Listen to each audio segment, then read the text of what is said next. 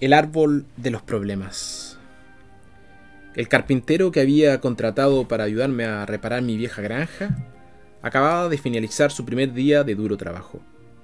Su sierra eléctrica se había averiado y le había hecho perder una hora de su trabajo y ahora su antiguo camión se negaba a arrancar. Mientras lo llevaba a su casa permaneció en silencio. Una vez que llegamos me invitó a conocer a su familia Mientras nos dirigíamos a la puerta, se detuvo brevemente frente a un pequeño árbol y tocando las puntas de las ramas con ambas manos. Al entrar en su casa, ocurrió una sorprendente transformación. Su bronceada cara sonreía plenamente. Abrazó a sus dos pequeños hijos y le dio un beso a su esposa. Posteriormente me acompañó hasta el coche. Cuando pasamos cerca del árbol sentí curiosidad y le pregunté acerca de lo visto cuando entramos. Ese es mi árbol de los problemas, contestó. Sé que yo no puedo evitar tener problemas en el trabajo, pero hay algo que es seguro.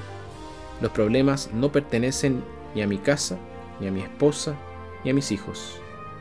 Así que simplemente los cuelgo en el árbol cada noche cuando llego.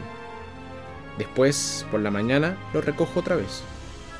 Lo más divertido es que cuando salgo a la mañana a recogerlos, ni remotamente encuentro tantos como los que recordaba haber dejado la noche anterior.